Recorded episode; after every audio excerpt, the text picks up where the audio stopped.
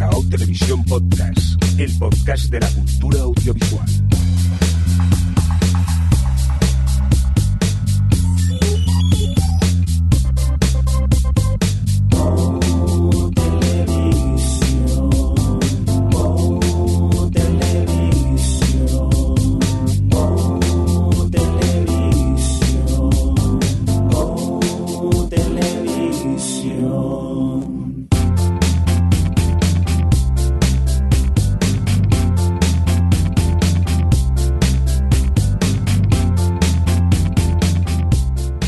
Bienvenidas, eh, bienvenidos a Televisión Podcast, un podcast donde normalmente cuatro amigos nos reunimos para hablar principalmente de series de televisión, aunque hoy tristemente eh, somos tres. Vamos a presentar al equipo. Adri, ¿qué pasa? ¿Cómo estás?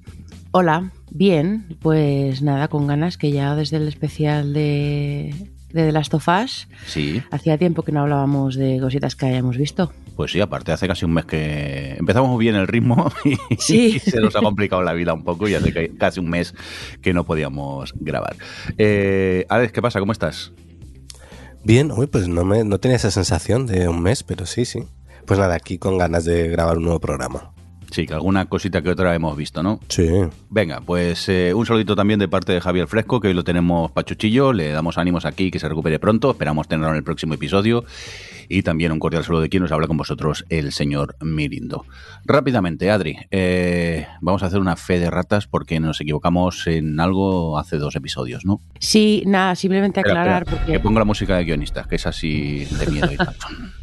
Venga, dale, cuéntanos, ¿qué ha pasado? Eh, no, simplemente por aclarar, porque además como todavía está la oferta hasta creo que dentro de una semana o así, eh, lo de sobre Sky Showtime, que hablamos de que se había llegado de España y tal, y que estaban con una oferta de lanzamiento de 3 euros al mes para toda la vida, realmente no es 3 euros al mes para toda la vida, es el 50% para toda la vida. Entonces, claro, ahora mismo es, es 3, pero si en el futuro deciden subir el coste, pues obviamente subirá eh, estos 3 euros. Ah, Eh, todo siempre todo tiene que nos ha, que nos ha pasado por ejemplo con, con Disney Plus que, mm, que teníamos un descuento vamos es que estoy con Alex en un que lo compartimos como varios y, Mm. y ha subido un montón este año Eh, Y que nos han bueno, hackeado la cuenta, yo creo, ¿eh? Que no paran de verme cosas en mi cuenta, cuenta. de Disney. Hombre, aquí alguien Yo en mi cuenta de Disney ve cosas que no veo yo. y en la mía ¿Puedes cambiar la pero- contraseña? Tengo que cambiar la pero yo contraseña, yo creo. Pues voy a cambiar la contraseña. Yo siempre he pensado que, que hay alguien, como yo soy la primera que está, siempre he pensado que alguien se mete, pues le da sin querer y se mete en mi cuenta y se pone a ver. Pero vamos, cosas que es como 911, eh, Ya, yo la- qué sé. ¿Qué dices El otro día los viajes de Gulliver era que yo no he visto esto. Alguien se lo ha Pues dejado nada, en Airbnb o en algo, el Disney abierto. Y nos Cambiamos la cuenta.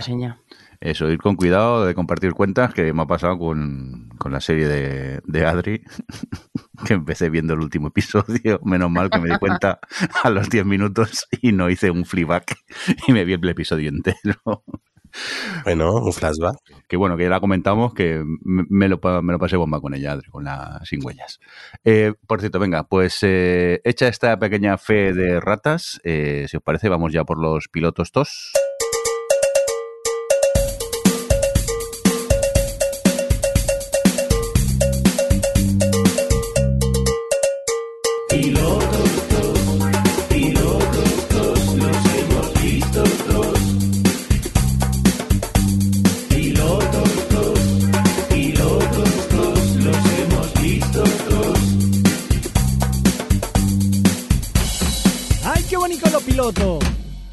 Rico, muy rico. Uy, pero que se me había olvidado, hombre, que habíais ido de excursión, Alex y Adri. ¿Qué pasa? ¿Cómo fue vuestra salida OTV por ahí, en los escenarios? Contadme un poco.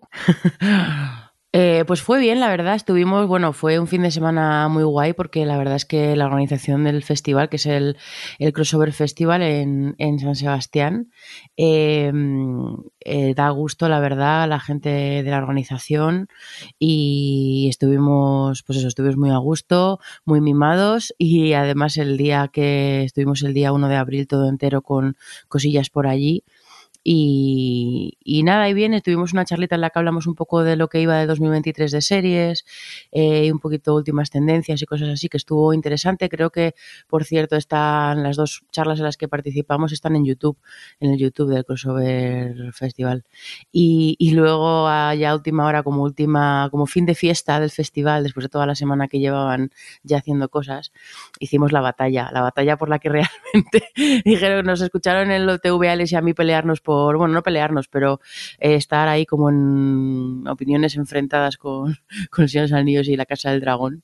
Y, y fue muy divertida la batalla, eh, de la cual, en la cual gané lo que había que ganar. No, a ver, hubo un empate. Ganó como serie la Casa del Dragón. Que obviamente. no es mérito tuyo ni, ni, ni No, de tu mérito mío. Pero, pero es verdad que, que Adri se encendió mucho en su defensa de, de los anillos de poder y ganó ella la parte de, ¿cómo era? De, de- del debate, ¿no? De la defensa, De la sí. defensa. Vamos, vamos a crear fa- falsos testimonios. eh. Adri, es verdad que casi, digo, Alex, es verdad que casi Adri llega a las manos. Pues sí, empezó muy relajadita, pero luego se fue... Pero porque me, porque, ¿sabes qué pasó? Mira, O sea, mira, que- se está enervando ya. ¿Sabéis qué pasó? Que yo me había preparado con Belén, que era mi compañera de, de defensa, nos habíamos preparado nuestra, teníamos 10 minutos cada uno para defender, en bloques de 5. y cada uno pues, nos íbamos repartiendo un minuto, entonces era un minuto uno, un minuto otro, ¿no? Entonces nos habíamos preparado nosotras pues nuestra escaletita de lo que contaba cada una y nosotras nos habíamos centrado mucho en hablar del señor, de los anillos de poder y de por qué molaba y de las cosas, de las virtudes que tiene y eso. Nos habíamos centrado en eso y no habíamos añadido nada. Es verdad que luego dijo Alejandro, Alejandro "Mm, se llama batalla, pero bueno, no habíamos pl- planteado nada esta cosa de confrontación, de decir, nos vamos, además de hablar bien de la casa, o sea, de los años de poder, vamos a hablar mal de la casa del dragón. Y ellos eh, sí que lo habían eh, planteado más como pues esa batalla, ¿no? Entonces, en cuanto empezaron a soltar pullitas y empezaron a hablar de mal de Tolkien y cosas así, pues ya me, como que me viene muy arriba, la verdad, lo reconozco, y entonces ya como que tiré mis tarjetones por, por la borda y ya reaccioné, o sea, aparte, tenía las cosas que, que quería decir, pero además me dieron la oportunidad de reaccionar y la verdad es que me vino bien porque luego me lo, fue súper divertido, vamos, al margen de, de quién ganara o quién perdiera, la verdad es que me lo pasé súper bien, no sé tú, Alex, pero nos reímos un montón. Sí, est- estuvo muy divertido. La, la verdad que eh, es estábamos un poco nerviosos por el tema este de que al final tenías en bloques de un minuto, tienes que ir defendiendo una cosa y dices, a ver si se me olvida, a ver si me da tiempo a decirlo todo o no me, o me sobra tiempo. Y luego quedó, la verdad que quedó muy bien. Eh, Mm. Yo creo que a- a- al público le gustó y yo me lo pasé muy bien. Más allá del tongo ese. Pero bueno, Votó el público, ¿eh? Votó el público. sí, sí. Eh, venga, voy a, voy a lanzar otro rumor. ¿Es verdad que en el viaje de vuelta nos dirigisteis la palabra? venga, bromas aparte. Pero bueno, que- porque se durmió Adri, o sea que... Hay rencor, ahí veo rencor. Es que fue, una, fue un fin de semana muy duro con muchas vento- eh, ventoleras, eh, muchas, eh, ay, no me sale, vendavales y lluvia. Y, El paraguas de Sauron de Adri no volvió a Madrid. Me tiempo. lleva mi paraguas de Sauron y está un poquito mm, malogrado el pobre, porque no los paraguas, no, no muchos paraguas eh, aguantan un vendaval en San Sebastián. Venga, mira, voy a superenlazar esto. Eh, dejamos este beef de lado y vámonos a por el que tenemos en Netflix. Creo que me merezco un aplauso por esta Qué, qué introducción. maestro, ¿eh? Qué maestro. Se nota que llevas años ¿Cómo se haciendo nota? radio. ¿Cómo se nota? Adri, ¿qué pasa con esta bronca, este beef que tenemos en, en Netflix? Cuéntame un poco de qué va esta serie. Pues mira, es una serie, eh, bueno, eh, de comedia que los dos protagonistas, em, que son Steven Yeun y Ali Wong, son los dos protagonistas que están enfrentados durante toda la serie. Bueno, yo llevo seis capítulos, creo que son diez. Em, básicamente el punto de partida es que son dos personas que están en situaciones eh, vitales muy distintas, pero los dos tienen una cosa en común y es que, mm, o sea, quiero decir, están, tienen vidas muy distintas, pero están en una situación vital similar en el sentido de que están un poquito desquiciadillos, pero eh, todavía no se han dado cuenta. Hasta que de repente en un aparcamiento eh, coinciden en un supermercado, no sé, o unos grandes almacenes, o no sé exactamente qué tienda es, eh, y bueno, pues casi uno va a salir del aparcamiento, el otro se pitan, no sé qué, se enfadan y se empiezan a perseguir uno al otro con el coche por las calles ahí de un suburbio americano que se suben por encima de los jardines de la gente y la lían pardísima y bueno, pues como que se quedan uno con el otro, con, el, con la matrícula en plan, me tengo que vengar de este gilipollas porque al final se, se separan. Y entonces esa es la premisa para que se pasen toda la serie intentando jodiéndose, joderse todo el rato en uno al otro, de eh, uno al otro directamente a través de la gente que les rodea em, y en el fondo pues bueno este este beef no está, está este mm, enfrentamiento que tienen esta ansia de venganza con el otro em, es un poco como un revulsivo para que ellos realmente, bueno, un revulsivo en sus vidas, en sus vidas, de sobre todo creo que se nota más en el de ella porque esta mujer eh, al final es una es una mujer que tiene que, tiene mucho éxito, que se codea con, gente con mucha pasta y tiene un negocio propio que es, bueno, hace como plantas ahí con, em, lo diré, con macetas como muy cool. Tiene una tienda que parece una tienda Apple, pero de plantas. En plan, todo como muy estético y tal. Y está en un momento en el que a lo mejor le, le compran un negocio, una señora con.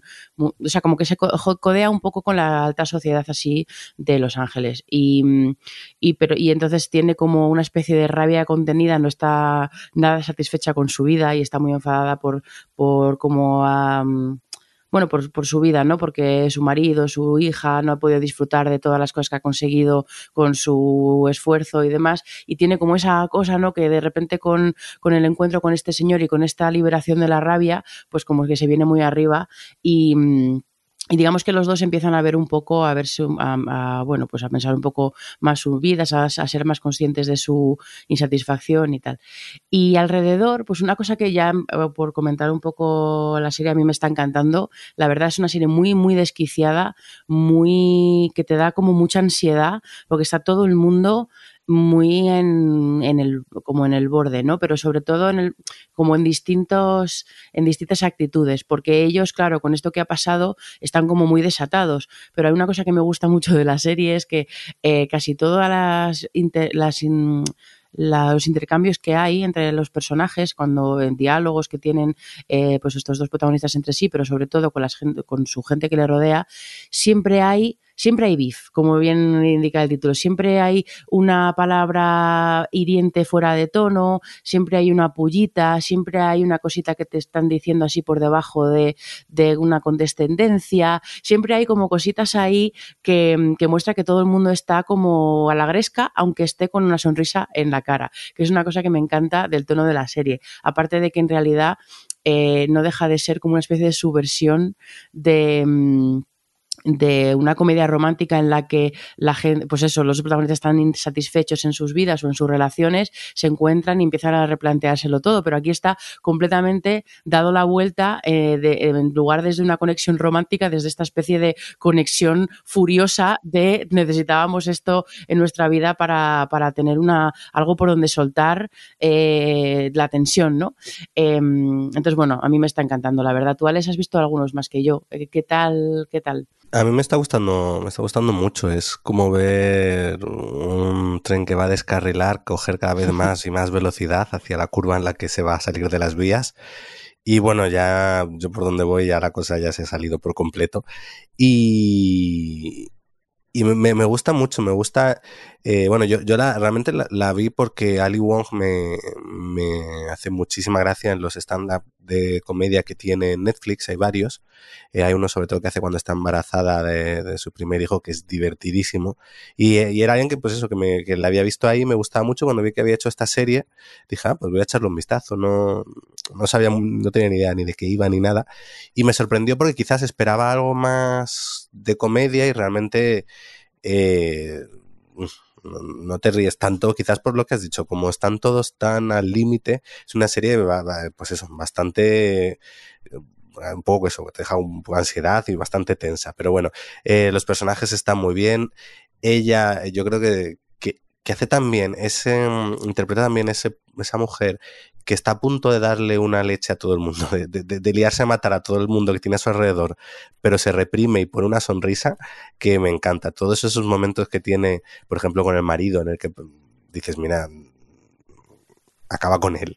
Y, Sí, y ella simplemente sonríe y, y- y- y le sigue el rollo, es como, qué maravilla. O bueno, con todo el mundo que le rodea. Me encanta porque es una serie en la que todo el mundo además amenaza muy bien. El- hay un personaje interpretado por María Velo, que es un poco la, la mujer, la millonaria que va a comprar la empresa de, de la protagonista, que también me encanta, que es lo mismo, va haciendo amenazas con sonrisas y, y- y se las gasta así como quien no quiere la cosa bastante.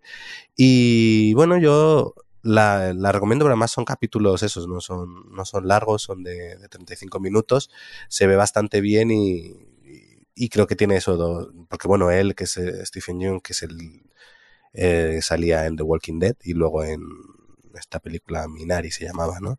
Eh, que estuvo en los Oscars hace un par de años, eh, están los dos muy bien, la verdad. Son los dos lados de esta bronca, los secundarios que les rodean también están muy bien y, y además te, te- te- te va sorprendiendo en algunos puntos los giros que va dando y ahora ya, bueno, yo estoy eso, a dos capítulos del final y ya no, no, no, no sé cómo va a acabar esto. Pero me gusta la forma en la que van llevando esta, este desencuentro que, que empieza como una, bueno, sí, una tontería un poco sacada de tiesto y cómo va evolucionando a, a cosas loquísimas.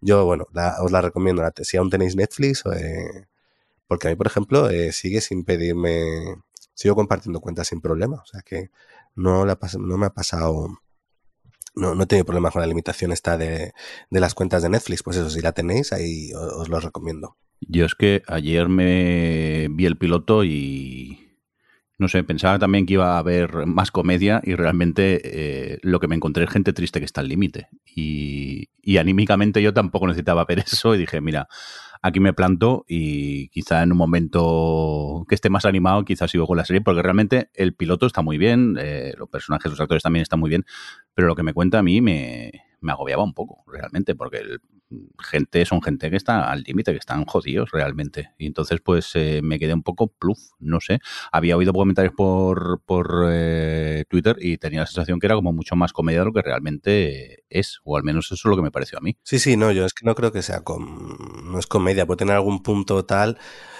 pero es que ni siquiera porque dice una comedia negra, pero es que yo creo que realmente es un drama. Vale. Pues nada, eh, supongo en algún en otro momento a lo mejor sí que sigo. De momento eh, me paré en el primero. Aparte también quería ver más episodios. Eh, que vamos, que tuve la suerte ayer porque también puse a ver Teeny Beautiful Things, esta de Joder, Disney. vaya pa, que cogiste. y no, luego al final acabé con comedia, por suerte. Adri, ¿qué pasa con este Teeny Beautiful Things? Que también vaya, vaya arranque, vaya principio. Sí, bueno, pues Tiny Beautiful Things es una. Eso sí que es una drama. drama, drama es, realmente es un drama. Lo que pasa es que mm, el personaje de Catherine Hahn, que es la protagonista, em, vamos, el perfil que tiene ella, pues le da en algunas situaciones o en algunos momentos un punto a lo mejor más cómico, pero no es un cómico gracioso realmente. Pues, bueno, nada, eso es una comedia de. mm, Bueno, comedia, de, perdón, drama de Disney que. mm, que está en el que Catherine Hahn eso hace la protagonista, que es una mujer que, que bueno, pues tiene algunos, tiene como un es que no quiero contar demasiado. Digamos que, que no ha conseguido superar algunas cosas que ha pasado en su vida y tiene una situación en su vida personal eh, un poco complicada, lo que le hace que, bueno, pues sea bastante, tenga una vida bastante disoluta, eh, ante lo cual su marido y su hija pues no son demasiado fans. Entonces ella está en un momento de su vida en el que está bastante perdida, eh, su marido y su hija, vamos, su marido le, eh, le ha pedido que se separen en el sentido de no separarse, pero de que no viva en casa por porque bueno, pues llega por la noche borracha que no sabe ni dónde está. Eh, de hecho, el primer capítulo, la primera escena es que ya llega a su casa porque está borrachísima y pasadísima y realmente no saben, vamos, llega y su marido le ha dicho, si habíamos dicho que no ibas a dormir aquí ya, entonces eh, es un poco, es bastante incómodo. Y, mm, y digamos que en mitad de todo este momento personal de ella en el que tiene que, bueno, pues de que dar un vuelco a cómo, o plantearse dar un vuelco a cómo, a cómo está viviendo su vida, eh, le llega un amigo, ella es como que lee mucho una columna que se llama Tiny Beautiful Things, está adaptado de, una- de un libro, vamos, de un libro, de una, de una serie de ensayos de una mujer que se dedicaba precisamente a contestar columnas de estas de periódicos de consejos y a raíz de, hacer ese trabajo ella creó una serie de ensayos sobre lo que implica lo que era hacer ese trabajo y anécdotas, anécdotas y tal y eh, la serie está adaptada de esa segunda de ese segundo nivel no de cómo ella contaba lo que era ser una eh, columnista de, de, consejos. Entonces, en mitad, la protagonista, en mitad de todo este barullo, de repente un, un, amigo suyo periodista le dice, ay, quiero que seas tú la que hagas esta columna de dar consejos vitales. Y ella está en una, bueno, a lo mejor no soy la mejor persona, pero bueno, se tira un poco a la, a la piscina con eso. Y a ver, a mí me ha gustado, he visto un par de capítulos, no sé si, a ver, seguramente seguiré por ver por dónde tira. Lo que pasa es que me pasa una cosa y es que eh, o sea, al final se al final se aguanta porque Catherine Hahn es una actriz es muy buena actriz es muy buena actriz. Ella hace el personaje con una fuerza y con una con esta con ese dolor que tiene ella y al mismo tiempo que lo está como ocultando todo como que parece que está viviendo la vida. O sea como que ese mare magnum de emociones que tiene el personaje ella lo representa muy bien y tiene muchísimo carisma y mola mucho verla. Pero es verdad que la serie luego y ella lo defiende muy bien pero luego la serie es muy, es muy obvia, está escrita de una forma en la que se vomitan mucho las emociones, los personajes se dicen las cosas así como, bueno, pues nadie habla así, ¿no? Entonces, fuera de ella, que lo defiende también y que, y que, el, y que es tan, bueno, pues eso, que es tan buena actriz. El resto no es que estén mal, pero, pero bueno, no tienen tampoco ese peso o, esa, o ese lugar en la serie para poder defenderlo de otra forma y, no sé, se me hace todo como muy, muy dicho, muy telegrafiado, ¿no? Eh, entonces, bueno, esta novia, uno más porque es verdad que en el 2 parece que, o sea, no sé todavía cómo van a aprovechar de verdad lo de la columna, eh, porque hay como una voz en off, que es otra, es una, como un, lo diré, un, este, un lenguaje, o sea, un recurso narrativo que a mí generalmente me da bastante rabia, porque efectivamente, o sea, se puede usar muy bien, pero cuando se utiliza así como esta, que es para las cosas que no puedes contar, pues las cuentas con la voz en off, pues que todavía añade más a, a la parte esta que digo que es como todo muy obvio. Pero, pero, jo, bueno, es que ella me gusta, así que bueno, yo creo que me veré, como son cortitos también, me veré alguno más, a ver qué tal, a ver si le acabo de coger el truquillo, pero si no, yo creo que la abandonaría a ti, Jordi, que ¿Qué sensación te ha dado después del primero? Yo me reí mucho con el primer. No, para nada. ¿Te imaginas? claro, de, de Beef, eh, que ya me dejó así un poco, pasé a Tiny Beautiful Things y vamos, es, es una serie, pues eso es una, un drama y, y, ella en el primer episodio está fatal. Entonces eh, es durillo de ver, pero sí que es verdad que, que por otro lado. Mmm, cuando acabé el primer episodio me quedé con ganas de seguir viendo el, el, segundo. Lo que pasa es que me apetecía ver más, más series para comentar hoy y no continué, pero en algún momento sí que sé que, que seguiré a ver qué tal. Si me dices que a partir de, del segundo, bueno, aquello... Yo te comentaré qué tal. Sí, me vas comentando y, y, a ver qué tal.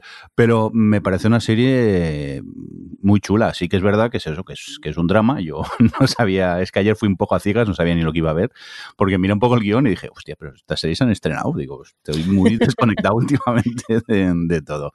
Y bueno, no me disgustó. Y supongo que en algún momento sí que seguiré viendo una. Algún episodio más a ver qué, qué tal. Pero bueno, vamos a continuar con más cositas. Vámonos a por Alex, que ha visto cosas en, en Apple. Eh, cuéntanos qué es esto de un futuro incierto, Alex. Pues un futuro incierto es una, una serie de ciencia ficción que ha estrenado Apple que lo que hace, bueno, el título original quizás lo explica hasta mejor, se llama Extrapolation, que lo que hace es una... Eh, se centra en el cambio climático e imagina cómo sería el futuro cercano, teniendo en cuenta cómo nos va a afectar el cambio climático. Entonces lo estructura a través de... Bueno, el primer capítulo te presenta una serie de personajes y luego a partir de ahí eh, va dando saltos en el futuro y algunos de esos personajes que he visto en el primer capítulo pues aparecen o sus descendientes porque va avanzando a lo mejor da saltos de 10, 15, 20 años en cada uno de los capítulos. Entonces, en cierto modo es como una especie de Black Mirror en el que vas viendo ese futuro cercano y cómo ha afectado ese cambio climático a diferentes personajes. Y, y bueno, estoy un poco, tengo un poco sentimientos encontrados con la serie. En el lado positivo me gusta esa... Eh, ay, no me sale la palabra, iba a decir, no, no es adivinación, es como, se usa en... cuando, bueno, en ciencia ficción, pues cuando, cómo imaginan ese futuro. Me gusta mucho, pues incluso los gadgets que imaginan que tendríamos en nuestro día a día, conforme van pasando los años. Eh, tiene cosas interesantes. Lo que pasa que luego las historias que va planteando en cada capítulo, eh, por ahora el resultado es bastante desigual. Eh, tirando un poco a negativo. Creo que tiene personajes bastante insoportables, historias un poco que quizás son demasiado obvias. Em, me parece que, que, había buen material, pero luego cuando las historias más personales que te cuentan, Mm, eh, falla un poquito en a la hora de construir realmente relatos interesantes, porque al final esto es como, pues eso, como los Black Mirror o demás, que depende un poco de cada capítulo si lo que inventan está bien o no. Entonces, bueno, eh, si la tuviese que recomendar, mm, pues bueno, es que creo que le, pasa a Apple con la ciencia ficción, quizás exceptuando eh, para toda la humanidad, como que me resulta siempre un poco fallido lo que hace. Es decir, hay buenas intenciones, hay mucho dinero detrás. En esta, por ejemplo, en un futuro incierto, eh, bueno, hay una cantidad de estrellas que no te las crees. Yo, están, por ejemplo, bueno, era Meryl Streep, en lo que yo he visto está Meryl Streep, Edward Norton, Sienna Miller, eh, es que ahora no me sale más nombre, bueno, Kit Harrington, eh, bueno, hay un montón de actores. En el siguiente que voy a ver sale Toby Maguire, eh, muchísimos actores muy conocidos. Y luego, además, a nivel visual, pues como son todas las series de Apple, es decir, toma dinero, venga, vamos, gasta, gasta. Y, y visualmente la factura es impecable. Lo que pasa es que luego, pues eso, como pasaba con Fundación o, Invasión, creo que, que, hay buenas ideas que no, no, no, están bien desarrolladas. Y en esta, es verdad, me la estoy viendo enterita, porque bueno, tiene, hay algún capítulo que me, que me ha gustado un poquillo más, alguno menos, y ya digo, y al menos la parte especulativa es la que más me, me está llamando la atención y quizás por eso sigo, pero lo que es luego a nivel de personajes es donde flojea y, es una pena, porque si no podría haber sido más potente. Pero bueno, si quieres echarle un vistazo, eh, al menos el primer capítulo creo que quizás está bastante interesante y, y, bueno, y luego también te hace ver un poquito cómo nos vamos a ir a la mierda. Pero bueno, ese es otro tema. Con el tema del cambio climático, porque vaya. Venga, pues tomamos nota de este Un futuro incierto que tenéis en Apple. Y ahora, Adri, cuéntanos, en Prime Video está Swarm. Pues Swarm, eh, Swarm es una serie de, bueno, una comedia de terror eh, creada por... Pero comedia, comedia o comedia que va a haber mirindo y luego dice esto no era una comedia. No, no, no, porque no es. Bueno, a ver, es que. Bueno, a ver, espera, espera, acabo. Porque es que es, peculiar. Eh, bueno, y lo que estaba diciendo es que estaba creada por Donald Glover, que es el de Atlanta que también, o sea, que tiene un poquito bebé de cositas de Atlanta, o se reconocen cositas de Atlanta, y Janine Navers, que es la otra creadora. Em, y es, es una comedia, pero porque es que es una sátira. Entonces no es, no es como Beef, eh, es eh, porque Biff al final lo que tiene por detrás es gente que está muy triste en realidad. Entonces eh, entiendo que ahí pues la veas y digas, encima que me estás provocando ansiedad, encima esta gente está tristísima, esto no me entra bien. Pero Swarm es una sátira y realmente es las cosas o lo que cuenta está por encima de los personajes. O sea, no está tan personalizado. Y la protagonista es tan psicópata que no es el tipo de personaje que te va a hacer sufrir ni nada. O sea, no es, una, no es un lugar feliz, tampoco lo digo. O sea, no vayáis Swarm para decir, ay, me apetece algo tranquilito, así gracioso. No, eso no es esa serie. Em, el punto de partida es, no voy a contar mucho porque creo que una de las, de la, digamos, de las, eh, de los, bueno, como de lo que de la experiencia buena de ver Swarm es ir descubriendo a la protagonista y por dónde va a ir la serie en realidad. Porque el primer capítulo, yo, yo vamos, yo había oído cosas sobre la serie y cuando vi el primer capítulo fue como, perdona, no me esperaba yo esto. Pero... Mm, pero eso, que es una chica que vive con su hermana, es una chica muy peculiar, que, está obsesionada o que tiene, le gusta mucho una cantante una estrella del pop que recuerda muchísimo todo el rato a, Beyoncé, por cierto, porque tiene pues ese tipo de, mm, pues, muchos vestidos de los que Beyoncé lleva, el tipo de música, o sea, como que está claramente, o vamos, inspirada por, por Beyoncé. Y, mm, y está como muy obsesionada con ella. Entonces, bueno, pues pasan cosas y ella pues mm, se le va un poco la, la perola. y, Y, es una serie que de primeras, el primer capítulo te deja como que acabo de ver. Que eso siempre eh, creo que en el panorama televisivo en el que vivimos, en el que hay tantas cosas y es difícil que las cosas te llamen la atención o te llamen o, o marquen una diferencia, creo que ya es algo positivo. Además, en Swarm, el primer episodio, como todavía no sabes por dónde va a tirar muy bien la serie, o porque el final es como muy ok, a ver, por- a ver, a ver a partir de aquí dónde, porque el final es bastante impresionante, eh, a ver hacia dónde va, ¿no?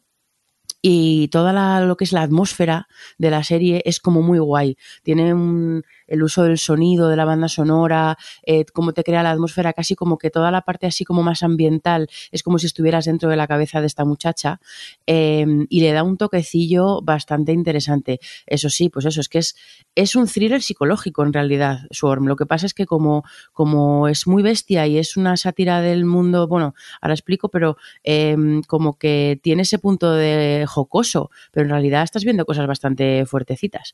Y, a mí me ha gustado en otro aspecto, en otro aspecto, y es que siempre estas, estas historias sobre, sobre lo difícil que es ser una estrella del pop y todo lo que la, pues la sobreexposición, la, todo esto que, bueno, los, los fans locos, todas estas cosas que implica, lo suele- se suelen ver siempre desde el punto de vista de la propia estrella del pop, lo que implica la fama, todas estas cosas. Pero aquí está visto desde el punto de vista de una fan loca que realmente utiliza esto para, pues bueno, lo que sea, ¿no? Que como una especie de plataforma para mm, como liberar su, su yo verdadero. Pero em, pero como que como punto de vista me parece muy curioso porque claro, yo me esperaba eh, a lo mejor otro, como lo había oído lo de la, la silla del pop y tal, quizá iba con una pre- idea preconcebida y luego me he encontrado otra cosa y me ha resultado también bastante curioso. Entonces, bueno, yo llevo tres capítulos, lo malo es eso, que no puedo decir mucho porque creo que es mejor verla sin, sin saber,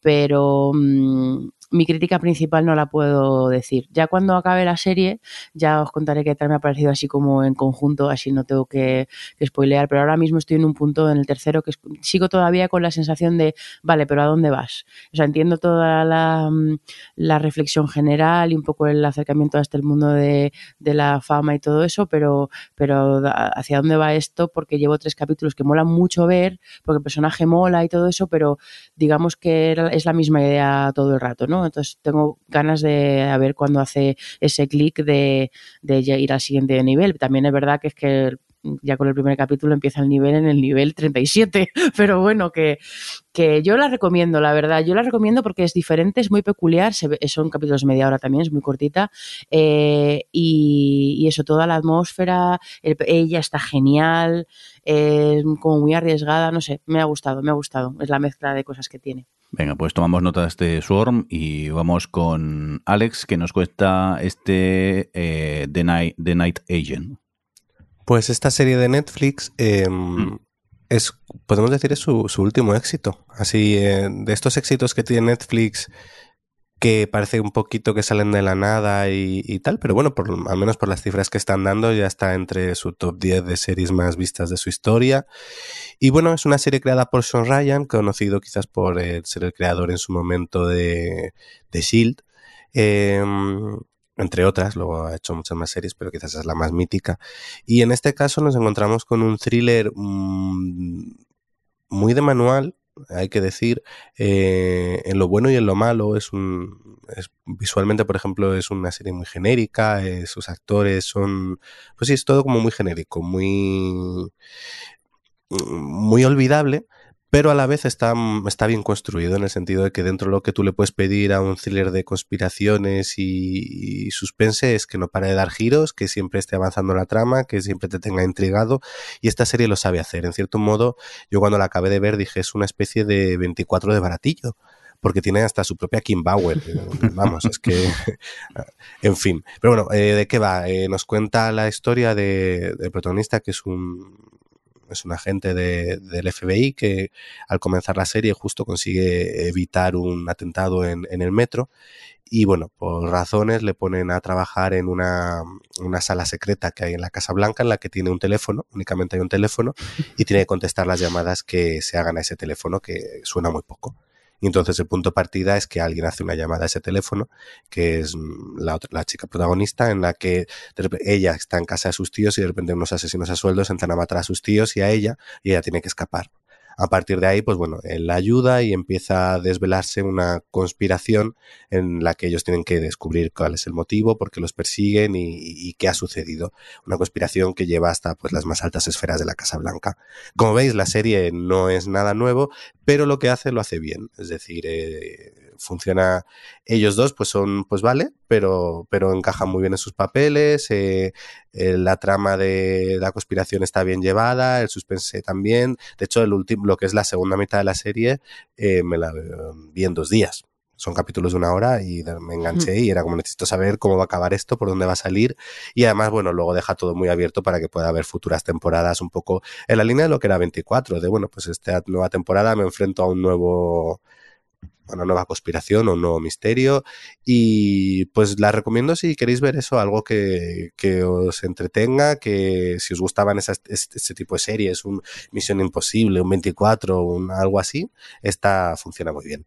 Sin esperar nada rompedor. Si te has quedado huérfano de tal, eh, han estrenado en, en Sky Time una que se llama Rabbit Hole, que con Kiefer Sutherland, que al parecer es eh, ya Power total. Sí, lo vi, la tenía ahí pendiente. Bueno, próxima con las otras por delante, pero sí, sí, la, la tenía ahí fichada. Pero vamos, que The Night Agent, ya digo, eh, os hace un apaño, ¿eh? Son 10 capitulillos y os lo vais a pasar pipa. os hace un apaño. Venga, pues apuntada esta de Night Agent que tenéis en, en Netflix y Adri, cuéntanos eh, en Apple este The Big Door Prize. Pues The Big Door Prize sí que es una comedia. Y sí que es una comedia eh, bonita, que la puedes ver, bueno, me, vi el primero, me vi el primero y me gustó. Ah, cuéntanos, cuéntanos. Pues está creada por uno de, bueno, por uno de los que, estuvo durante varias temporadas en, en Creek, por ejemplo. Y el, es curioso, el punto de partida es que de repente en un pueblo aparece en una tienda, la típica tienda, pues así como de la esquina, ¿no? Eh, aparece una máquina. La tienda de ultramarinos de toda la vida. Ultramarinos, es que no me sale la palabra.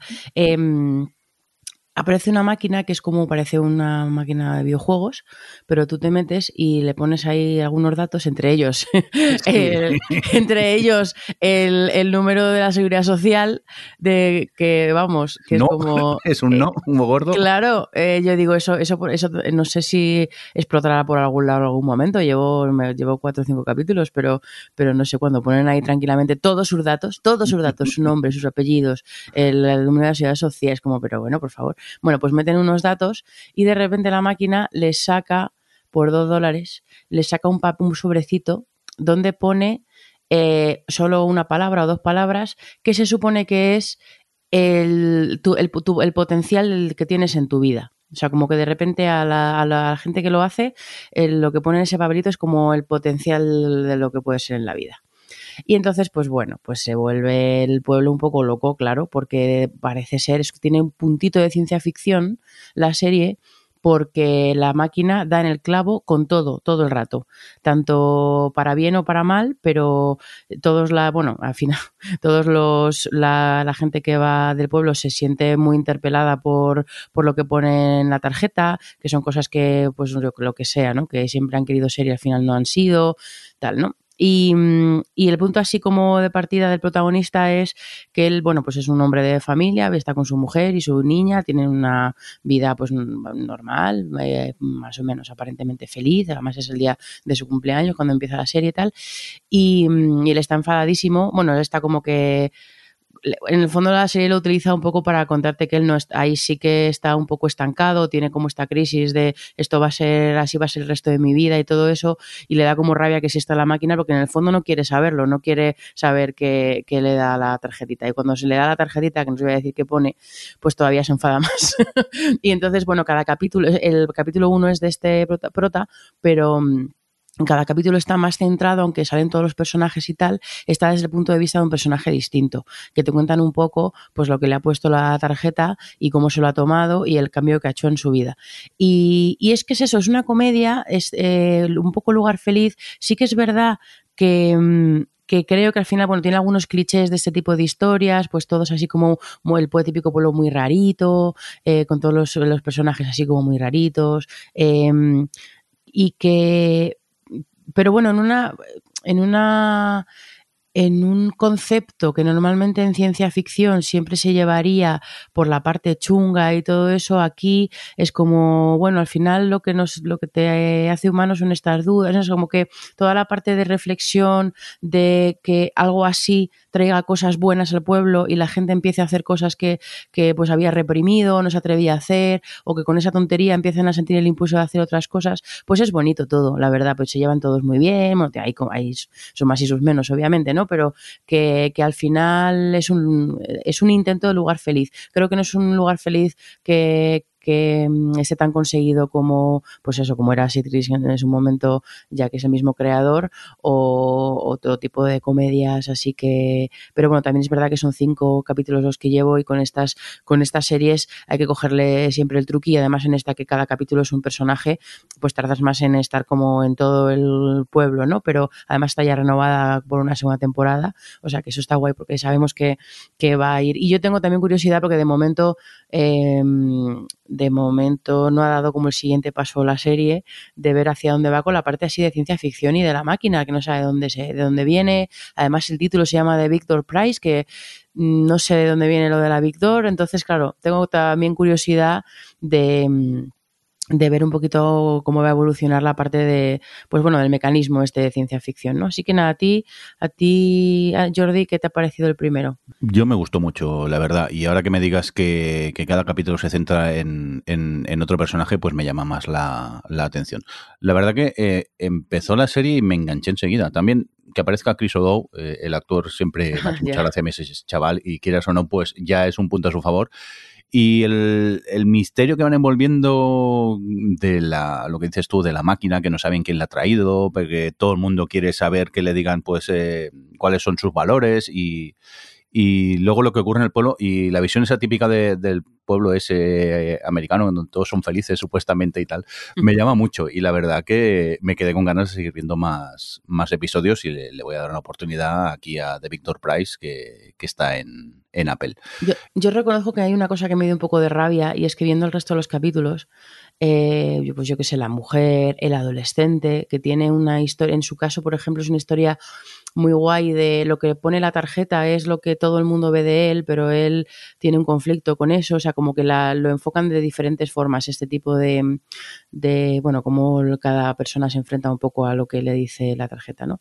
Em, y, y con viendo todos los que hay después, el primero, que es el de Chris O'Dowd, es el que me parece el más típico, el que hemos visto mil veces, del señor de 45 que, pues eso, que tiene la crisis de, de, los 40, perdón, perdón, ¿eh? la crisis de los 40, eh, de qué estoy haciendo con mi vida, de si podría, sabes, como que ese personaje y como y el perfil que tiene él en, especial, eh, lo he visto millones de veces, millones, y en cambio el resto creo que tienen bastante más chichilla o son más diferentes, entonces bueno, Em, me dio un poquillo de rabia eso, pero también lo entendí, porque pues entras por la cosa a lo mejor un poquillo más convencional, él está muy bien, eso sí, él es que es muy buen actor de comedia, tiene mucho carisma haciendo comedia, y además de, medio perdedorcillo, ¿no? Lo hace súper bien, entonces yo lo, puedo entender, pero me dio un poco de rabia, porque porque eso, porque no hace justicia que a, luego los perfiles de personajes que vienen después. El del cura, por ejemplo, me ha gustado un montón el capítulo, que es el último que he visto. Vale. Por cierto, yo quiero ir a, comer al restaurante italiano que sale en la serie y subirme e, en la mesa góndola y que te pasean por el restaurante mientras vas cenando. Por favor. Sí, y que te sirve, te sirven los espaguetis literalmente en un, como si fuese la torre de Pisa. O sea, es como que es altísimo eso, eso, eso está en contra de la ley de la gravedad. es muy loco ese restaurante. Sí. Venga, pues dejamos este eh, The Big Door Prize eh, y otra de Apple. Alex, cuéntanos lo último que me dijo. Pues esta es una nueva serie que ha estrenado Apple, en, protagonizada por Jennifer Garner y producida por Reese Witherspoon. Así que, que ahora producen muchas series, como por ejemplo era la productora de Big Little Lies y demás Pues me la puse por el único hecho de que Jennifer Garner fue Cindy Bristow en Alias y aún tengo cariño de ella. Yo te entiendo. Y esto de leí que era una serie con giros y tal, digo, bueno, venga, vamos a ver. Pues muy me, la verdad, ¿eh? que cuenta, nos cuenta una, pues Jennifer Garner es una mujer que está casada, que se conoció hace pues un par de años a un hombre, que se casa con él, y entonces eh, el punto de partida es que en una redada en la empresa de su marido, eh, este desaparece. Desaparece y únicamente le deja una nota a ella diciendo que cuide de su hija y a la hija le deja una nota diciendo que no, que, que, bueno, que, que no se crea lo que él sigue siendo el que ella pensaba y que tal, y ya está, y no saben nada más. Desde ese momento desaparece y entonces eh, un poco lo que cuenta la serie es como ella tiene que empezar a investigar quién fue su marido, dónde está, por qué la has abandonado, cuál es la razón de su vida y ir desvelando realmente quién era alguien que, él pensaba, que ella pensaba conocer, que no, pues resulta que no conocía tan bien. Pues bueno, a ver, eh, es como muy una serie muy de Antena 3 mediodía, sábado mediodía, ¿eh? es bastante e, ese espíritu. Quizás la, la, separa un poco de eso, de nuevo, la factura de Apple, el de los dineros, que en este caso me tiene fascinado el barrio en el que viven, porque viven como una especie de, de casas flotantes, en, ahí como es como una especie de, de, puerto con casas flotantes y es como muy, muy espectacular, la verdad, de las localizaciones, en eso está muy cuidada, pero lo que luego es la serie, al menos este par de capítulos, mm, bastante, mm, bastante floja. Puede que siga, puede, pero yo de primeras no, no la recomiendo. Muy bien, pues tomamos nota de este, lo último que me dijo que tenéis en Apple y ahora nos vamos a por cosas que hemos visto y queremos destacar. Hey. Cosas que hemos visto y queremos destacar. Cosas que hemos visto y queremos destacar. Cosas que hemos visto y queremos destacar. Cosas que hemos visto y queremos destacar. Cosas que hemos visto y queremos destacar. Hombre, Alex, vamos a criticar a Adri. ¿Qué pasa? Que has podido ver ya sin huellas, ¿no? La serie de Amazon en la que Adri tiene algo que ver un pelín. Sí, sí, la vi la vi no coaccionado, admito, porque empecé a verla, me gustó y seguí viéndola sin tener Ale no me, Ale no me hace favores viendo mi serie, ya os lo digo, ¿eh? Pero jode mucho porque no la puedes criticar, es que a mí me gusta mucho también.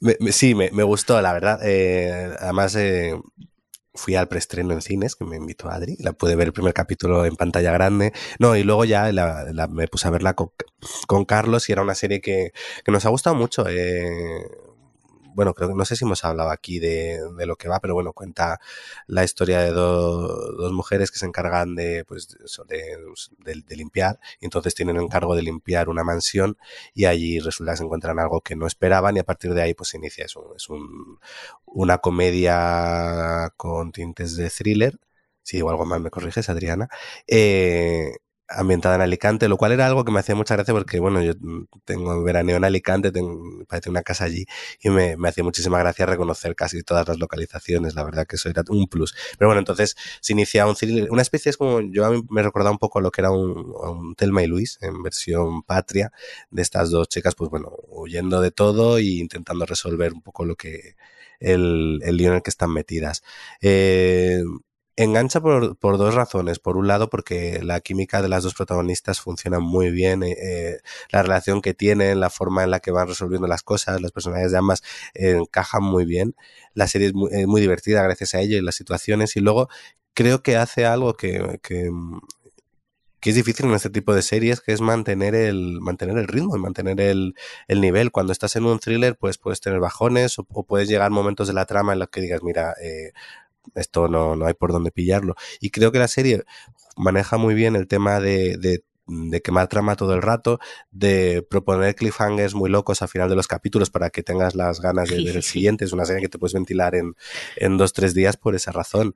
Y bueno, y además de que son capítulos de 45 minutos, es, que está muy bien también.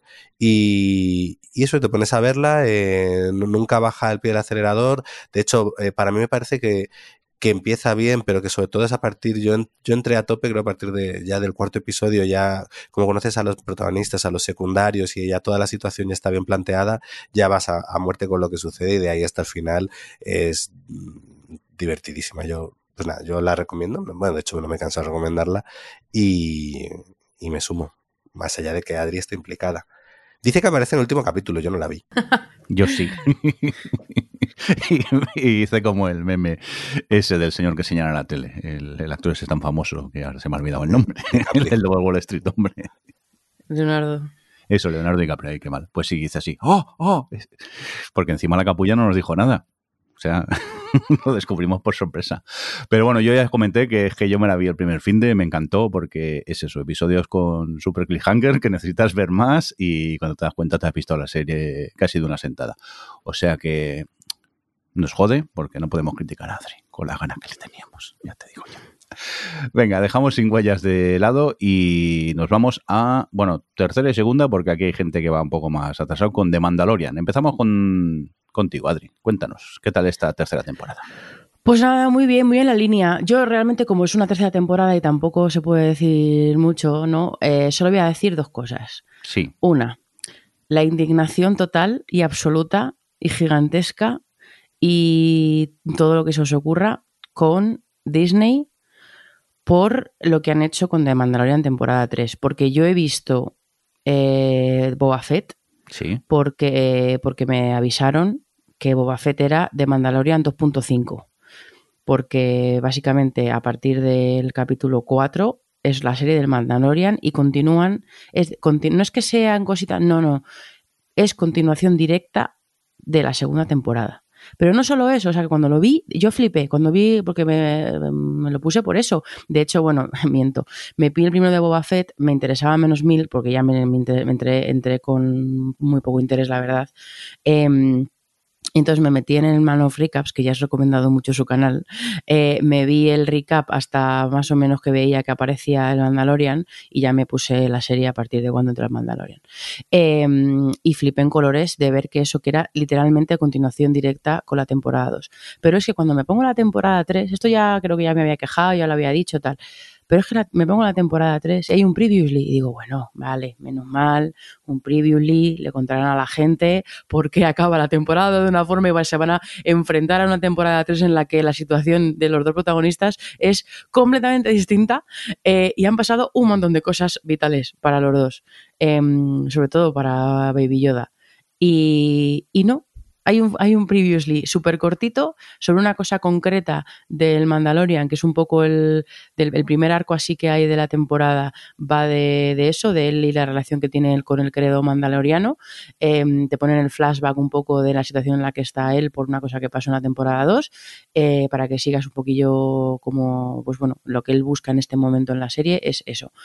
Y ya está, y no te ponen absolutamente nada. Entonces, claro, aparecen y dices, pero vamos a ver, pero ¿cómo, pero ¿cómo podéis hacer esto? Claro, dicen que han bajado las audiencias, que es, hombre, claro, pero si es que si os estáis riendo de la gente, es, una cosa es que hagas cosas interconectadas y que puedas ver, eh, pues eso, la de, de Clone Wars o puedas ver la de Bad Batch o todas estas series paralelas que hay, a- vamos, paralelas, todas este universo mm, cinematográfico televisivo de Star Wars y que aparezca un personaje The Mandalorian, que aparecen muchos y puedas tener ese, puedes, puedas verlo tanto yo a mí yo ahora siem- siempre he sentido con Mandalorian la sensación de que puedo verla sin necesitar todo el background. Si además tienes el background de algunos personajes pues oye entiendo que las disfrutarás más y te molará más o lo que sea pero no era necesario. Pero esto ya es eh, ir al otro nivel ir al nivel de te obligo a ver esto para que vengas a ver esto otro no y a mí eso Tomar rehenes. ¿Cómo? Que es como tomar rehenes de, Totalmente. a- al espectador. Es como te estoy sí.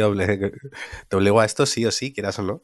Sí, sí, es totalmente tomarte de rehén y sobre todo porque además se, se nota. Si tú ves el Boba, Boba Fett y es como, claro, habéis visto que esto no va a ningún lado y nos da para hacer una serie de una temporada de ocho capítulos o de seis capítulos y pues nada, pues vamos a tirar de Mandalorian, que es lo que él peta, ¿no? Muy indignada con esto. Y luego, eh, por otro lado, tengo que hacer, o sea, yo una de cal y una de arena.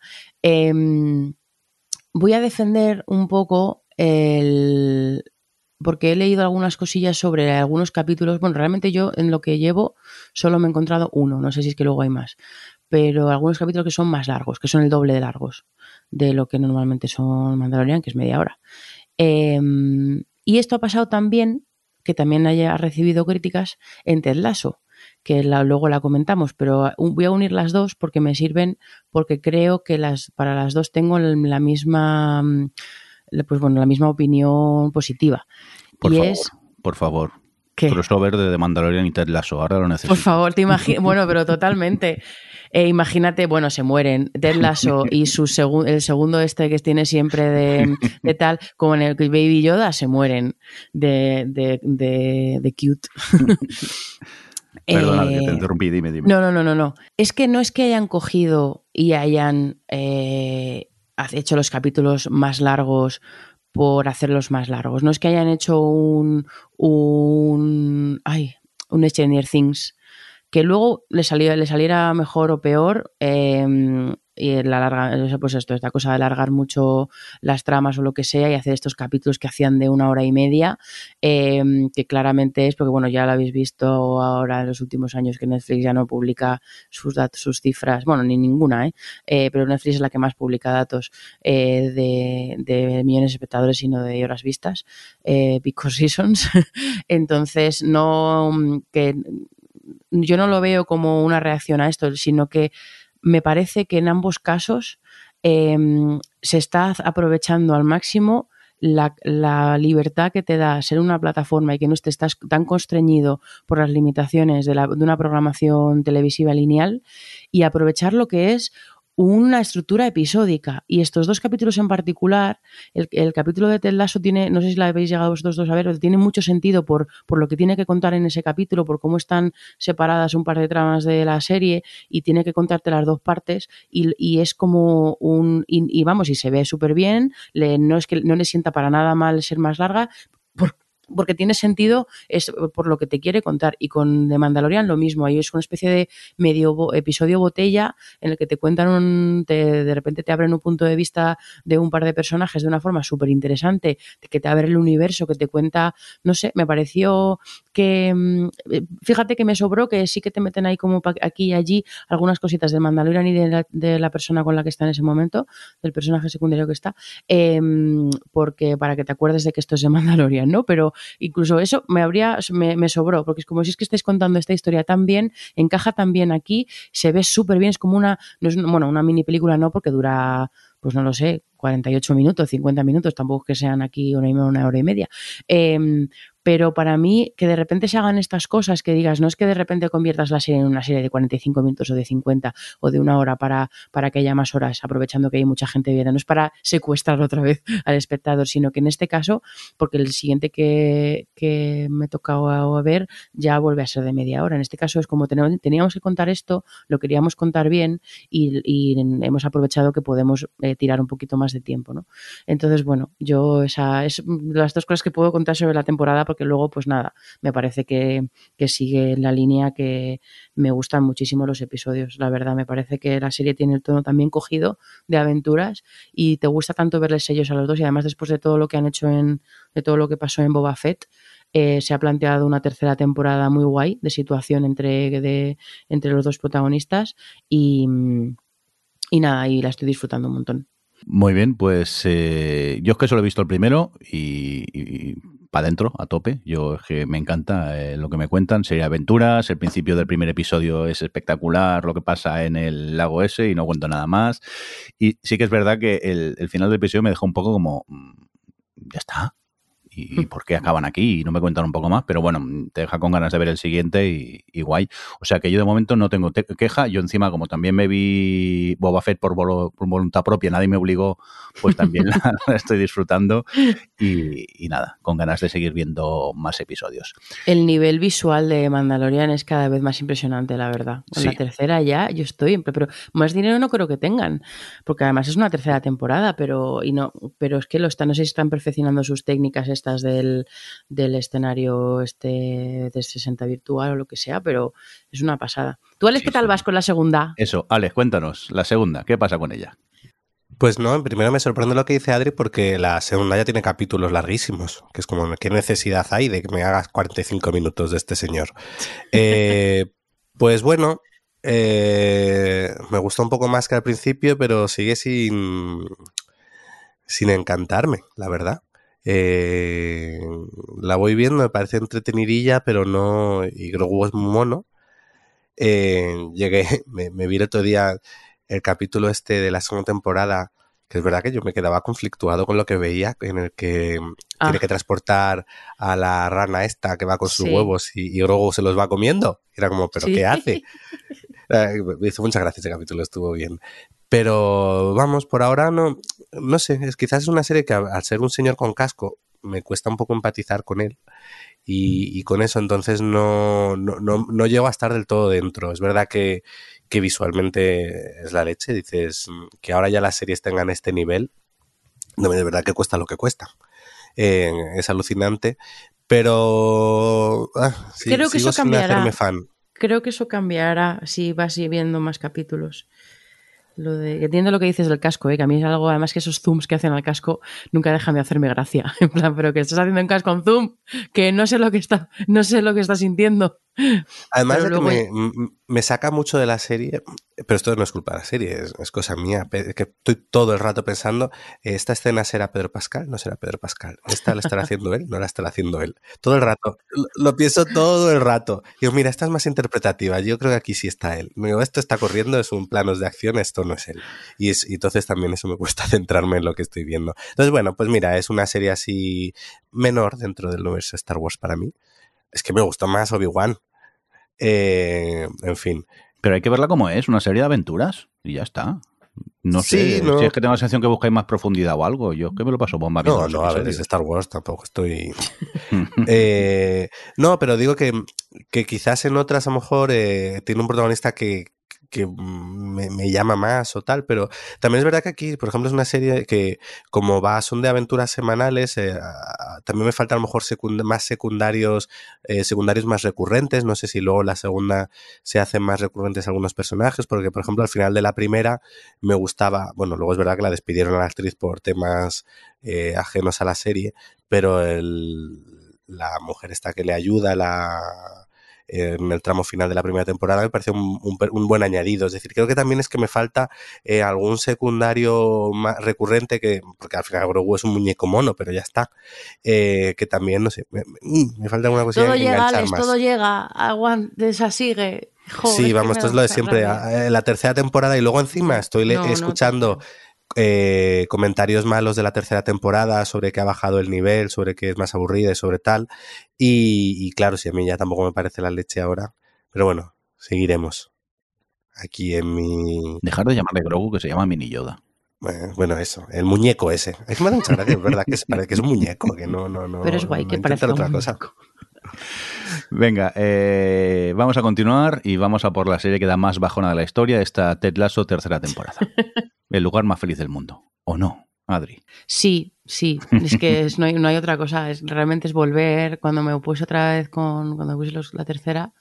Es le das al play y sientes que te abrazan, ¿verdad? Totalmente, es como, ay, he vuelto a casa. Cuando le di el primer capítulo es como, ay, aquí siguen, aquí siguen y sigue, bueno, pues es que sigue a la altura y siempre hay este, mm, bueno, este miedo, ¿no? De que al final ellos tienen que buscar la forma de que, de remover un poquillo las cosas, ¿no? Y, y pues lo que han hecho con el personaje de Juno Temple, eh, lo que pasa un poco con Ted, lo que pasa con el nuevo futbolista este que meten, o sea, meten estos revulsivos, lo que pasó con el final de la, la temporada 2, ¿no? El personaje de Nate, que no voy a decir, pero, pero ese, eso es como el gran cambio de la temporada, ¿no? Y, mm, y siempre a ver qué tal funciona, a ver si no resulta un poco repetitivo a lo mejor los conflictos, pero no, no, es que lo hacen muy bien, lo hacen muy bien porque, pues bueno, tienen la, sobre todo la ambición justa de, que tienen muy claro lo que quieren, lo que quieren con esta serie, ¿no? Entonces, es- se ve tan bien, se ven tan a gustito y siempre tienen, pues bueno, esa cosita que, te llevas, ¿no? De, de inteligencia emocional de la serie. Mm, Me está gustando. No puedo decir lo contrario. Es que eso, me siento tan abrazado viendo la serie que, que digo, por favor, dos mil temporadas más. Lástima que nunca van a existir, pero yo me lo estoy pasando muy bien. Alex, tú has visto uno, ¿no? De momento solo. Sí, por ahora bien. Una pena que sea la última temporada, pero bueno, mira, hay veces que es mejor que se vayan cuando están bien a que se acaben alargando para mal, pero qué pena. Pues sí. Venga, vamos a continuar con más cositas. Eh, Adri, ya que estamos contigo, este Hello Tomorrow que está en Apple, ¿esto qué es? Pues es una dramedia de ciencia ficción eh, que el protagonista es Billy Kudrup y el planteamiento así inicial es es una serie retrofuturista. Entonces, el aspecto de, del contexto de la historia, lo que es estéticamente, parecen los 50 americanos. Em, pero luego, pues los coches vuelan, hay robots, pero todo, pero, pero con una, con un punto, pues eso, muy de una ciencia ficción, de unos, de unos diseños y tal muy retros de los propios robots, no es nada futurista en ese sentido. Em, pero bueno, pues eso, esa es como el punto de partida, es así como ciencia ficción. Y el protagonista es un tipo que es un, es un comercial, es un vendedor que se dedica a vender parcelas en la luna a la gente. De, pues eso, pues ahí, ahí se supone que, hay para, para, hacerse chaletes y chalets hechos y vende parcelas eh, a la gente en la luna para que se vayan a, eh, a vivir allí en el próximo lanzamiento. Entonces, es eh, la historia se centra en él y en su los, los, otros es el jefe de la empresa y la gente que trabaja para él que también se dedican son vendedores también comerciales. Em, y, y digamos que es que no quiero contar mucho digamos que el planteamiento de la serie es gira mucho en torno a si este señor está siendo, está, tiene una estafa entre manos o no, si de verdad está vendiendo em, parcelas en la luna o no. Y porque además, bueno, pues tú enseguida ves que, ay, bueno, el próximo lanzamiento dentro de seis meses, no sé qué, como que huele chamusquina desde el primer momento. Eh, pero enseguida, bueno, es que claro, yo, he visto muchas cosas. Eh, digamos, ya la he visto entera, vaya. Em, no quiero decir mucho más. Y por en medio hay una historia de padre e hijo, porque él, bueno, hace muchos años, lo que te cuentan es que hace mucho tiempo abandonó, vamos, sí, abandonó a su mujer y a su hijo, y por una cosa que pasa en el primer capítulo, pues tiene a su hijo como al alcance de la mano de intentar volver a, reconciliarse con él, bueno, no a reconciliarse, sino a, crear una relación con él, porque no, no le ve desde que, desde que es muy pequeño. Y, entonces, bueno, pues está entrelazada esta historia de, de padre e de recuperar esta vida o lo que sea.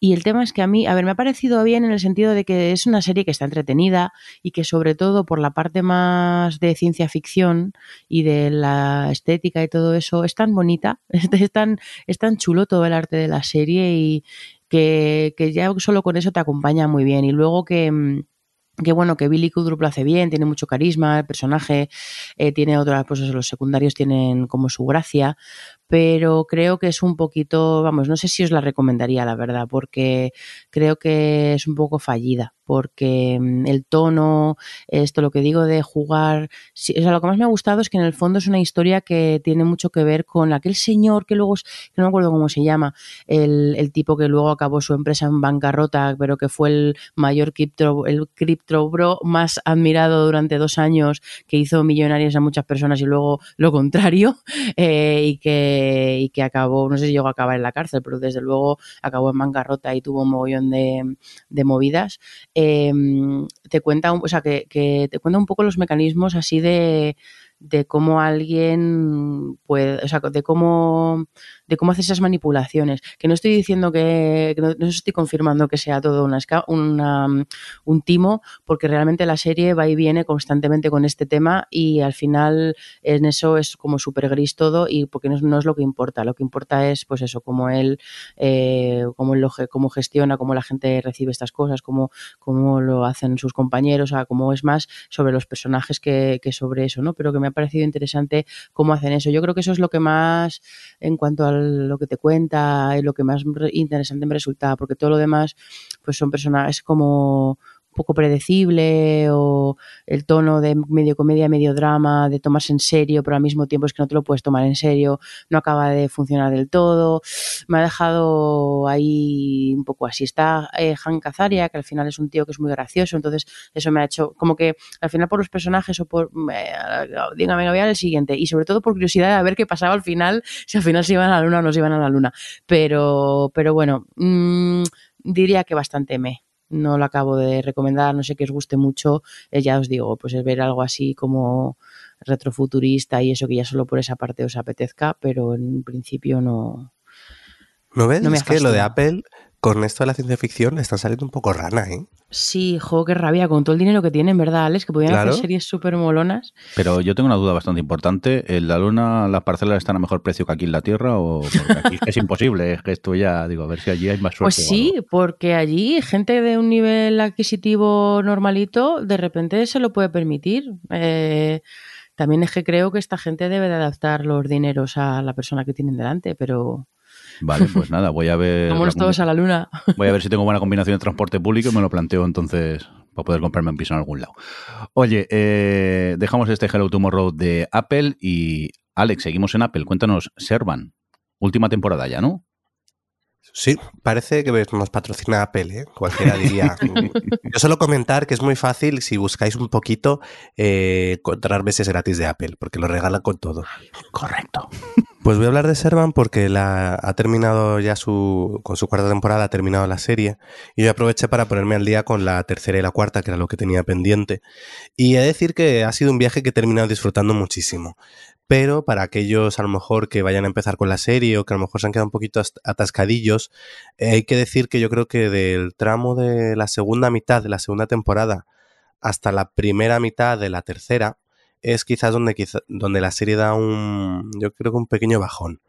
No es tanto un bajón, creo que lo que hace es preparar lo que luego va a ser todo el, el tramo final, pero para prepararlo es verdad que tienes muchos capítulos que os parecen que en principio no llevan a nada.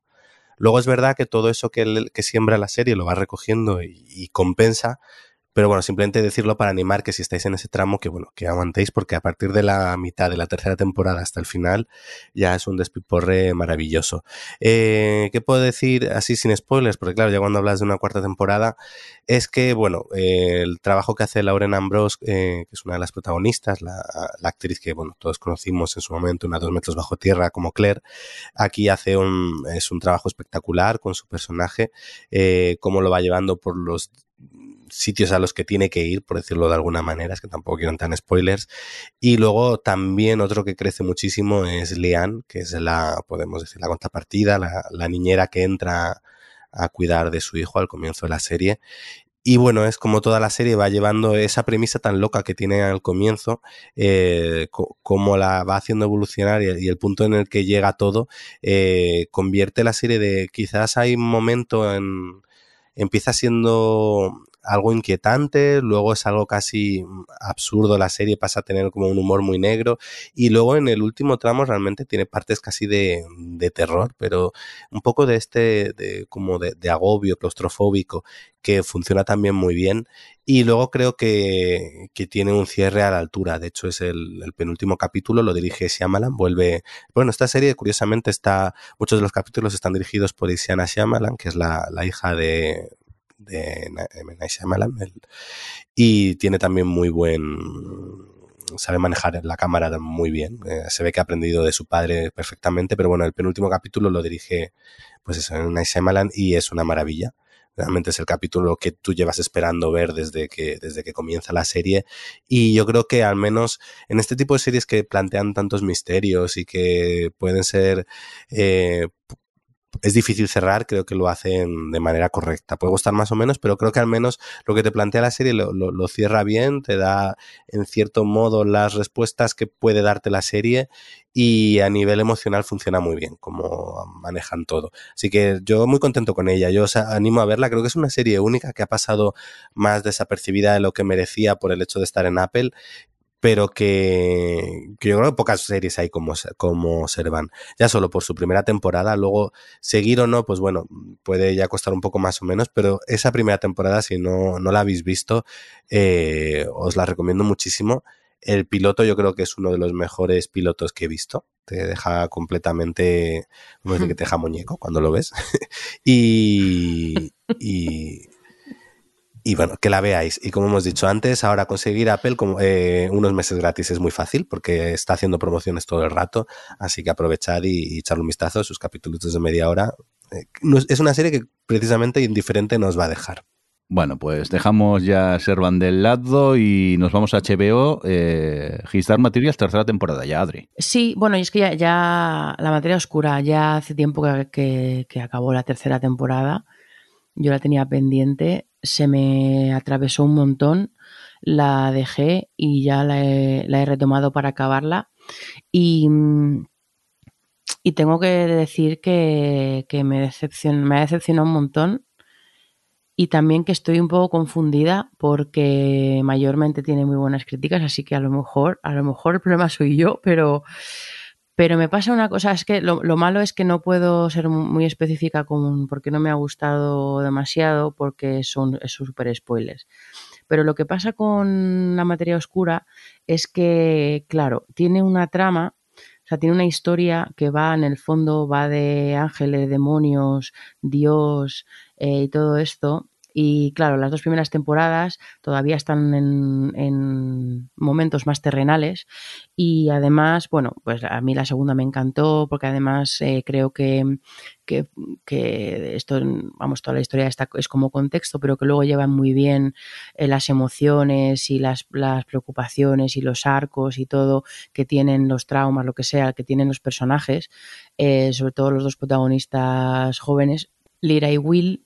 Em, y, ya, pues bueno, todo el universo ese que les rodea de adultos y de cosas más fantásticas y demás, están siempre en torno a, todas esas emociones. Que no digo que no sea así en la tercera temporada, ¿eh? porque obviamente eso sigue estando ahí y muy fuerte, sobre todo hacia- de la mitad hacia el final, eh, recuperan un montón de cosas y, y eso ayudó a que, a que los últimos capítulos me gustaran un poco más. Pero lo que pasa es que, que claro, que he leído, eh, hay ciertas cosas que pasan en la tercera temporada, en el tercer libro, que, bueno, pues, pues es lo que pasa con, el, con los medios, ¿no? Al final el medio escrito te permite hacer cosas que el medio audiovisual no, porque es muy difícil adaptarlas eh, visualmente y, que, y, por muchos motivos que resulten creíbles, que no te generen, bueno, pues que no te generen rechazo, muchísimas cosas que puedan pasar, ¿no? Y en el caso este, pues, pues a mí creo que me ha pasado que, mm, que es un poco, es un a pesar de que tienen la pasta, ¿eh? no es que estén cutres ni nada, pero, pero es un poco gente disfrazada eh, interpretando. Entonces, salvo eh, personajes puntuales, porque por ejemplo, la... la personaje que, que más me ha gustado con diferencia esa temporada es, es Marisa Coulter, que es, la- es el personaje de Ruth Wilson, porque Ruth Wilson tiene la capacidad de estar hablando de cosas súper mm, pues fuera de este mundo, ¿no? Y de estar tratando temas que son como eh, grandilocuentes y como muy exagerados y tal, pero ella le da una emoción y una verdad y una cosa de base eh, que le ves todas las emociones todo el rato cuando entonces le da una credibilidad muy guay que creo que los demás, aunque no digo que sean malos actores, no, la, no consiguen. Por ejemplo, este mm, el que hace de. Uy, que iba a decir un spoiler. Eh, James, Mac- James McAvoy, que hace de Lord Asriel, que es uno de los, como los que lideran aquí una de las partes de esta, de esta gran guerra que hay en la tercera temporada.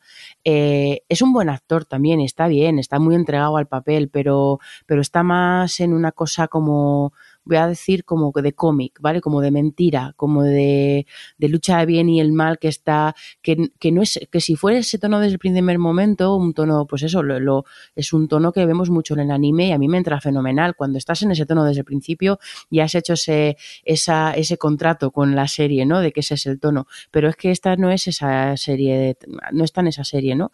Y entre eso y que el tercer libro pasan muchísimas cosas que eh, de forma paralela, bueno, en todos, ¿no? De ahí como varias mm, tramas paralelas y cada capítulo te lleva a un punto de vista u otro, eh, pero aquí, pero claro, en el libro te puedes permitir que las cosas vayan a, un- a tiempos más o menos distintos, pero aquí tienen que ir en, paralelo real para que algunas cosas funcionen. Entonces, mm, pues bueno, están algunos lados un poco alargados, otros se quedan cortos, o sea, como equilibrio del avance de las tramas es rarísimo.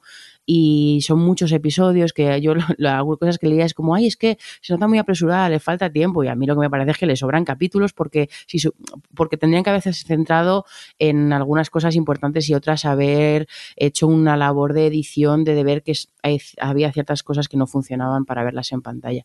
Pero no sé, Luego al final los últimos dos, tres capítulos, bueno, los dos últimos, más bien, no me voy a, no voy a ser tan generosa.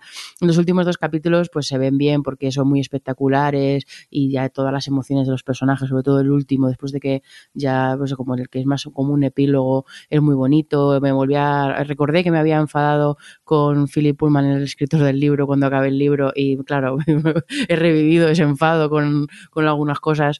Eh, Enfado en plan bien, ¿eh? enfado no es que me, no me gustara al final, sino enfado de cosas que pasan que dices, bueno, tienen que pasar, pero ojo.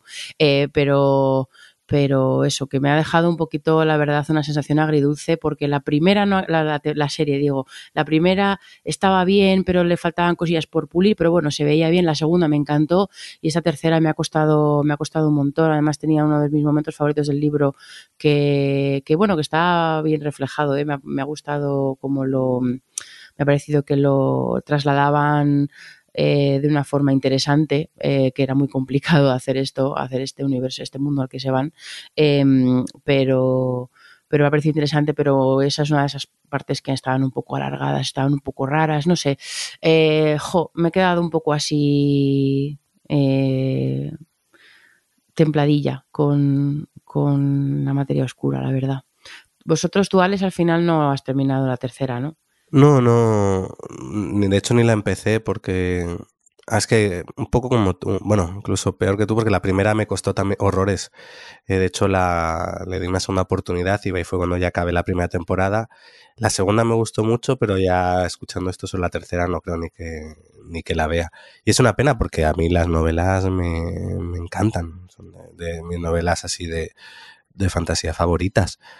Pero bueno, pues no sé, a mí me gustaría... me quedo con el recuerdo de las novelas. Sí, mejor, mejor. A mí me gustaría que si la, a la quien la habéis visto, los siguientes la habéis visto y os ha encantado y tal, eh, contadme, porque no sé, lo, no sé qué, qué, me ha pasado. Eh, no sé, no sé, no sé, por saber un poco, porque leo, bueno, lo que he leído ha sido así a críticos y tal. Eh, pero no, no he leído a tanta gente en mi Twitter hablar de ella. Eh, o sea, como gente así. Yo he, he, percibido una opinión similar a la tuya, ¿eh? Sobre todo sí. que todo el primer tramo, la gente se quejaba del primer tramo, sobre todo. Mm.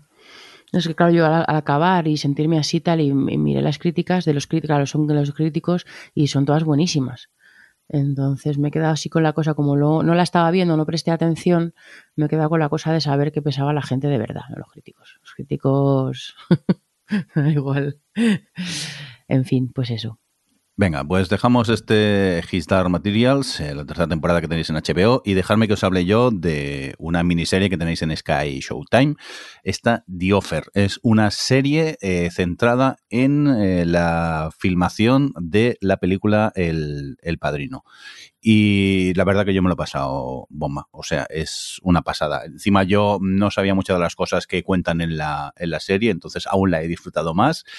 Y eso, si queréis ver un poco de metalenguaje cinematográfico y lo que se esconde y lo que hay detrás de lo que es la, grabación, de la filmación de, de, una película, de una obra maestra, en este caso la, estamos hablando del Padrino, eh, pues nada, os recomiendo que veáis este The Offer que tenéis en, en, ya se me ha dado el nombre otra vez, Sky Showtime, demasiados streamings ya, ya no me acuerdo de los nombres. Que encima es miniserie, o sea que empieza y acaba y, está muy chula. Yo no puedo más que recomendaros esta The Offer. Dicho esto, seguimos con más cositas. Eh, venga, eh, Alex, dinos tú el título, que a mí me entra la risa. Pues voy a hablar de Jujutsu Kaisen, que es un anime que se puede ver en el servicio de streaming Crunchyroll, que es un streaming especializado en, en animes.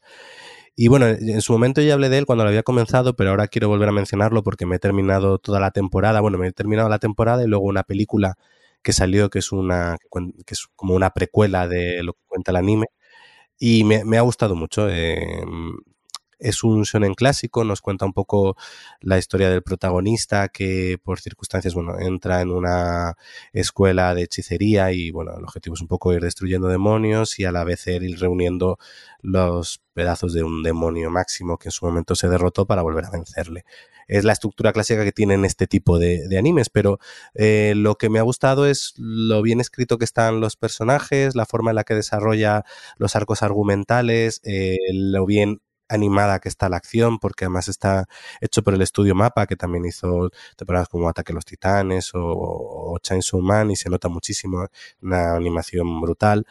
Y luego además, como me gustó tanto, me he comprado el, manga. Eh, y es verdad que, por ejemplo, en los mangas, eh, al final, como se publican semanalmente, los autores, en este caso la autora, tiene que hacer, eh, pues comprimir la historia en 16, 20 páginas cada capítulo. Y el anime, la verdad que consigue aprovechar eso y darle un poco más de profundidad a lo que te está contando, profundizando más en personajes secundarios, villanos, y construye, la verdad que un universo muy interesante. Ya digo, dentro de lo que es un un shonen clásico, un manga clásico, me ha sorprendido para bien, me ha dejado con muchísimas ganas de la segunda temporada que creo que se estrena ahora a, principios de julio. Y bueno, si tenéis Crunchyroll, os gusta el anime y aún no lo habéis visto, cosa que seguramente ya hayáis hecho porque es uno como de los que más se ha hablado últimamente, yo lo recomiendo mucho porque me ha encantado. Ya hacía mucho, de hecho, que no me enganchaba a un, a un anime y me veía una temporada completa y este pues lo ha conseguido. Bueno, pues eh, aquí tenéis Jujutsu Kaisen. Anda, me lo ponéis fácil, que tenéis en, en Crunchyroll.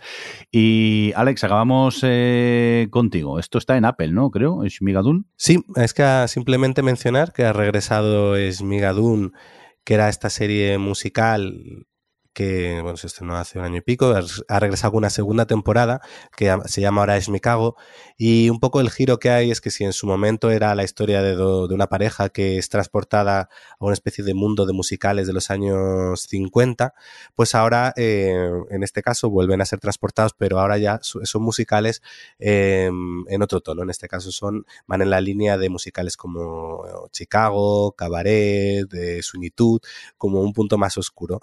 Eh, ahora, bueno, he visto el primer capítulo, creo que ahora ya llevan tres y, me ha gustado, me, sigue pareciendo muy divertido la forma en la que, pues eso, eh, eh, esta ciudad, esta ciudad en este caso funciona todo como un musical, los personajes siguen teniendo ese punto absurdo, eh, los números musicales están bastante bien, porque al final es una serie que está protagonizada por todo estrellas de Broadway, entonces se nota que, que tienen tablas en esto de cantar. Y bueno, pues ahora a ver qué tal va la temporada, pero vamos, que ha vuelto y es es como mi, lugar feliz ahora mismo. Es mi nuevo lugar feliz porque, bueno, a ver, me das a mí un musical, gente que canta porque sí y encima con comedia, pues vamos, ¿qué más pedir? Bueno, pues tomamos notas de Eshmigadun y, y nos vamos a ir. ¿Cuándo vamos a volver? Pues no lo sabemos. Un día de estos. Veremos. Adri, ¿cuándo volvemos? ¿Mañana, ha pasado o a saber, no? Mejor que estén mirando el MP3 a ver cuándo aparecemos, ¿no? El podcast. Eh, sí, mejor. Pero vamos, que vamos a intentar recuperar el, el ritmo y, bueno, no sé para qué os lo prometo porque luego no lo cumplimos. Vamos a publicar cuando podamos, será más fácil. Hala, Adri, adiós, gracias por estar por aquí. Adiós. Alex, adiós, gracias por estar por ahí. Adiós. Y Javi, ponte bueno, que bueno ya está, pero ponte mejor de salud, hombre. Y nos vemos en breve. Y un cordial saludo también de quien nos acompañó con vosotros, el señor Brindo. Hasta luego. Adiós. Adiós. Televisión Podcast, el podcast de la cultura audiovisual.